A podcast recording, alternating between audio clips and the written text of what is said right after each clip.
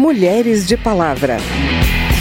Três meninas do Brasil, três corações democratas. De moderna arquitetura ou simpatia mulata.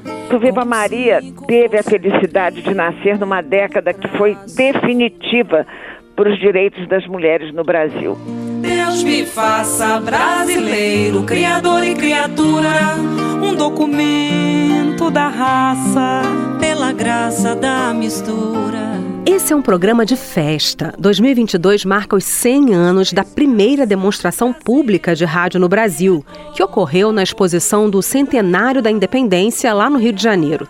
Desde o começo, as ondas do rádio levaram informação, cultura, educação e diversão, vencendo quilômetros de distância num país do tamanho de um continente.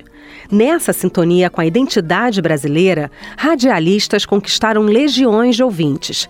Grandes mulheres fazem parte dessa história e programas históricos ajudaram desde então a informar e a mobilizar muitas delas na luta por seus direitos. Ouvindo com vocês essa lindeza de composição do Moraes Moreira, que fala da beleza da nossa gente, eu, Vera Morgado, te convido a me acompanhar a partir de agora.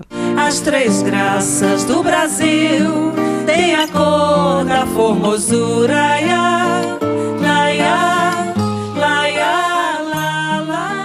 Contar a importância da atuação feminina no rádio, eu escolhi um exemplo emblemático. A voz que ajudou a consolidar esse veículo de comunicação como um espaço de expressão dos direitos das mulheres. Com o programa Viva Maria da Rádio Nacional, Mara Régia de Perna foi muito além da informação. A partir da década de 1980, o programa se tornou um espaço dinamizador das causas femininas.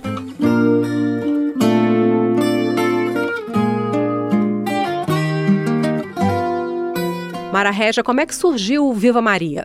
O Viva Maria teve a felicidade de nascer numa década que foi definitiva para os direitos das mulheres no Brasil. Até então, nossa cidadania, antes da Constituição de 88, era muito capenga. Nós éramos, em muitos casos, até pelo Código Civil, consideradas cidadãs de segunda categoria. E foi justamente na Inglaterra, ao participar das primeiras manifestações das militantes feministas que lá estavam cobrando cobrando em passeatas o direito ao aborto, o direito à cidadania plena, que eu tive essa minha imersão e vi de lá para cá o quanto nós, mulheres brasileiras, estávamos aquém desse patamar civilizatório. E aí, quando me foi oferecido um espaço na programação da Rádio Nacional AM de Brasília, eu e Antonieta Negrão pensamos logo de imediato fazermos alguma coisa pela comunicação em prol dos direitos das mulheres, já que já estávamos a caminho de uma constituinte, né? Nós estávamos vivendo a abertura, né? A propalada abertura democrática, né? Depois de tantos anos de ditadura. Então, Viva Maria nasce nesse contexto e foi importantíssimo o papel do programa enquanto caixa de ressonância para todas as nossas plataformas. Licença maternidade de 120 dias, nós queríamos ainda licença paternidade, creche de 0 a 6 e por aí foi.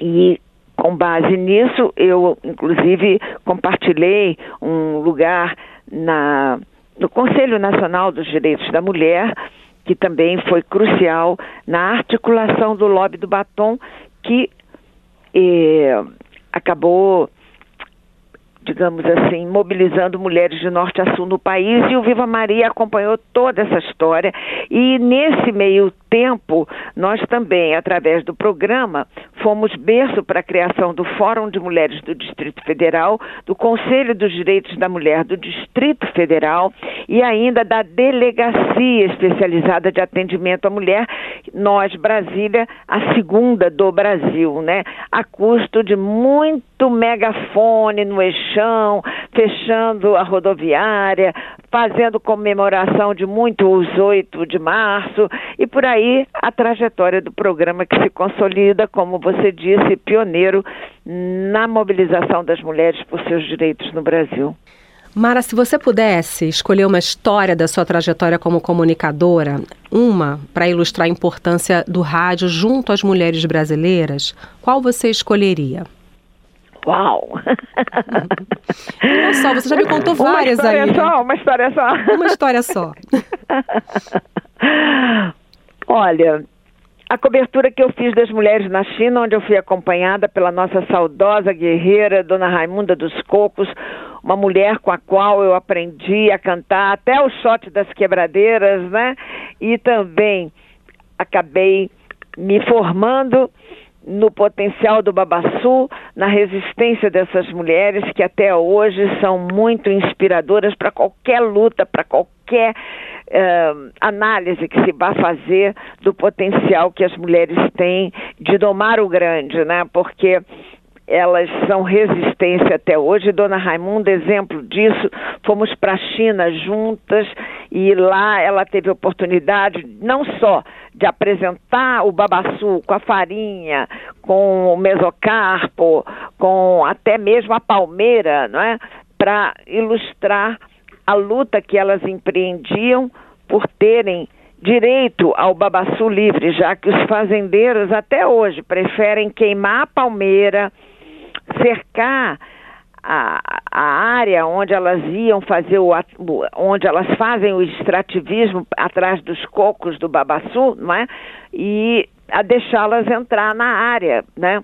Então, esses fazendeiros negam que exista uma floresta de babaçu entre o Tocantins e o Maranhão, o que é uma inverdade, e Dona Raimunda sempre esteve à frente, fosse cantando, fosse dizendo em alto e bom som que a floresta estava sendo envenenada, infelizmente morreu há coisa de três anos, mas é uma escola e com uma sabedoria impressionante. Uma mulher que nunca frequentou academia, mas que nem por isso deixou de dizer: Ah, Mararré, esse povo das escolas vem para cá para estudar nossas coisas, nossas plantas, quer saber o que, que é isso, o que, que é aquilo, o que, que é o babaçu. A gente explica tudo, mostra tudo. Eles pegam, eles pegam nossas sementes, eles pegam eh, frutos dessa nossa terra, levam para lá para fora, pesquisam, descobre que a gente tem um tesouro, mas não volta para dizer e a gente morre pensando que é miserável. Então,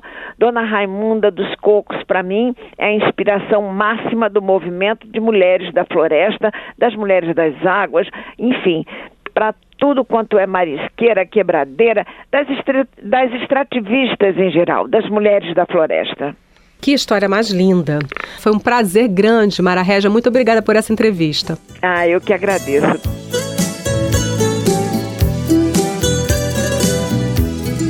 Mara falou muito mais sobre a atuação feminina no rádio. A entrevista completa está lá na página da Rádio Câmara na internet. O endereço é radio.câmara.leg.br, onde você encontra também toda a programação especial produzida para o centenário do rádio no Brasil. No início do rádio no Brasil, os microfones e os estúdios das emissoras não eram considerados lugar de mulher ficou para trás aquele tempo em que havia lugares determinados pela sociedade como propícios para elas, para nós, né? E para entender como a presença feminina no rádio está ligada à própria evolução dos direitos da mulher, eu conversei com a Juliana Gobi Bet, doutora em jornalismo pela Universidade Federal de Santa Catarina. Na sua tese, você analisou o nosso programa Mulheres de Palavra, que foi uma honra para a gente. E você aponta que a subrepresentação das mulheres no legislativo persiste apesar de políticas afirmativas como as cotas e outras. E você adianta que para resolver esse problema é preciso entender que é complexo mudar esse cenário, já que a política é marcada por questões simbólicas, discursivas. Tô certa? Você pode explicar esse ponto de partida da tua pesquisa e o que, que o rádio tem a ver com tudo isso? Tudo isso é uma questão complexa que envolve a compreensão da sociedade sobre o que é papel das mulheres, a compreensão da própria mulher de que ela pode e deve ocupar espaços. O rádio, como todo, todos os meios de comunicação, eles fazem esse, esse papel de trazer para a sociedade as discussões, as pautas. Né? Então, quando você coloca em pauta né, de que existe, você chama atenção de que existe ali uma representação das mulheres, dentro do espaço político, quando você dá visibilidade do trabalho que tem, que tem sido feito pelas mulheres que estão ocupando esse espaço, né? e principalmente no rádio, que é esse meio que é bastante democrático. Então, o rádio tem uma grande importância em pautar na sociedade sim, os temas e de trazer informação, e de trazer uma informação é, de uma forma que as pessoas de fato entendam, né? de uma forma simples, de uma forma dialogada. Juliana, você também fez uma pesquisa histórica para a tua tese. Quais são as principais marcas da trajetória das mulheres no rádio brasileiro? Assim como na nossa sociedade, as mulheres também tiveram que ocupar um lugar nesse meio de comunicação lá no início, é, que já estava marcado para elas, que já era esperado para elas. E como é que elas enfrentaram esses estereótipos? Olha, você falou muito bem, assim como na nossa sociedade, as mulheres tiveram que ocupar esses espaços, né? E na verdade, quando a gente pensa que, quando o rádio chegou ao Brasil, as mulheres não eram nem entendidas como cidadãs de fato, né? É, se a gente pensar o direito ao voto, foi conquistado anos depois da primeira transmissão, da primeira demonstração pública do rádio. Então, as mulheres, quando elas começam a atuar no rádio, isso é logo nos anos 20, né? A primeira mulher que a gente tem registro, por enquanto, é, é a Maria Beatriz Roquete Pinto, que era filha de Edgar Roquete Pinto, que teve no microfone desde muito jovem, né, e atuou no rádio desde muito jovem, você vai ter é, é, essa história muito ligada à própria, é, à própria conquista dos direitos das mulheres. Né? Então, esse reconhecimento das mulheres enquanto cidadãs, esse, é, a possibilidade das mulheres e a, a, maior entrada das mulheres no mercado de trabalho, né? Então, tudo isso vai... A, o rádio, ele reflete a sociedade, né? No início, as mulheres, os programas femininos, o rádio, programas liderados por mulheres, eram muito ligados a questões é, de beleza, questões de é, domésticas, de criação dos filhos, né? Isso vai mudando, vai sendo questionado pelas próprias mulheres que estavam ali, né? Que buscavam trazer informações é, diferenciadas, que buscavam trazer é, informações ligadas a, a informações para educar essas, né, essas ouvintes, digamos assim, de muitas formas, informações ligadas à cultura, né, é, até a gente chegar a um momento onde os direitos das mulheres começam a virar pauta nesses programas. Né? É, a gente tem um exemplo muito grande ali nos anos 90 do Fala Mulher, que foi um, um, um programa ligado aos direitos das mulheres. Né? A gente tem o próprio evento que está no ar até hoje do Viva Maria, que é um programa maravilhoso. Né? É, então, essa, as mulheres também estão tomando consciência da, do, do, seu papel na luta pelos seus próprios direitos e isso vai se refletindo no trabalho que elas fazem também nesse espaço ocupado, né? nesse espaço que é um espaço que levou as mulheres para a esfera pública, né? Que é o espaço do microfone dentro das emissoras de rádio. Juliana Gobbet, doutora em jornalismo, muito obrigada por essa entrevista, foi um prazer. Obrigada, Vera. Eu é que agradeço a oportunidade de conversar sobre esse tema.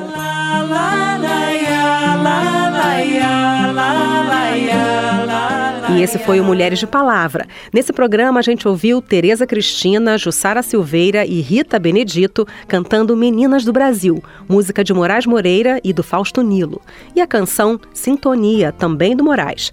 A produção foi de Cristiane Baker, trabalhos técnicos Newton Gomes. Na reportagem e edição desse programa, eu, Vera Morgado, agradeço a sua audiência. Se você quer sugerir um tema pra gente, o e-mail é radio@câmara.leg.br e o WhatsApp é 61 61 999 78 9080. O Mulheres de Palavra é produzido pela Rádio Câmara e transmitido pelas rádios parceiras em todo o Brasil, como a Web Rádio Cidadã de Muriaé, em Minas Gerais. Para conferir outras edições do programa, vai lá no site radio.câmara.leg.br ou no seu agregador de podcast preferido.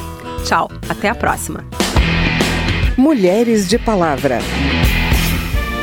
Esse foi mais um programa da Rádio Câmara em homenagem aos 100 anos de rádio no Brasil. Acompanhe nossa programação especial no site radio.câmara.leg.br.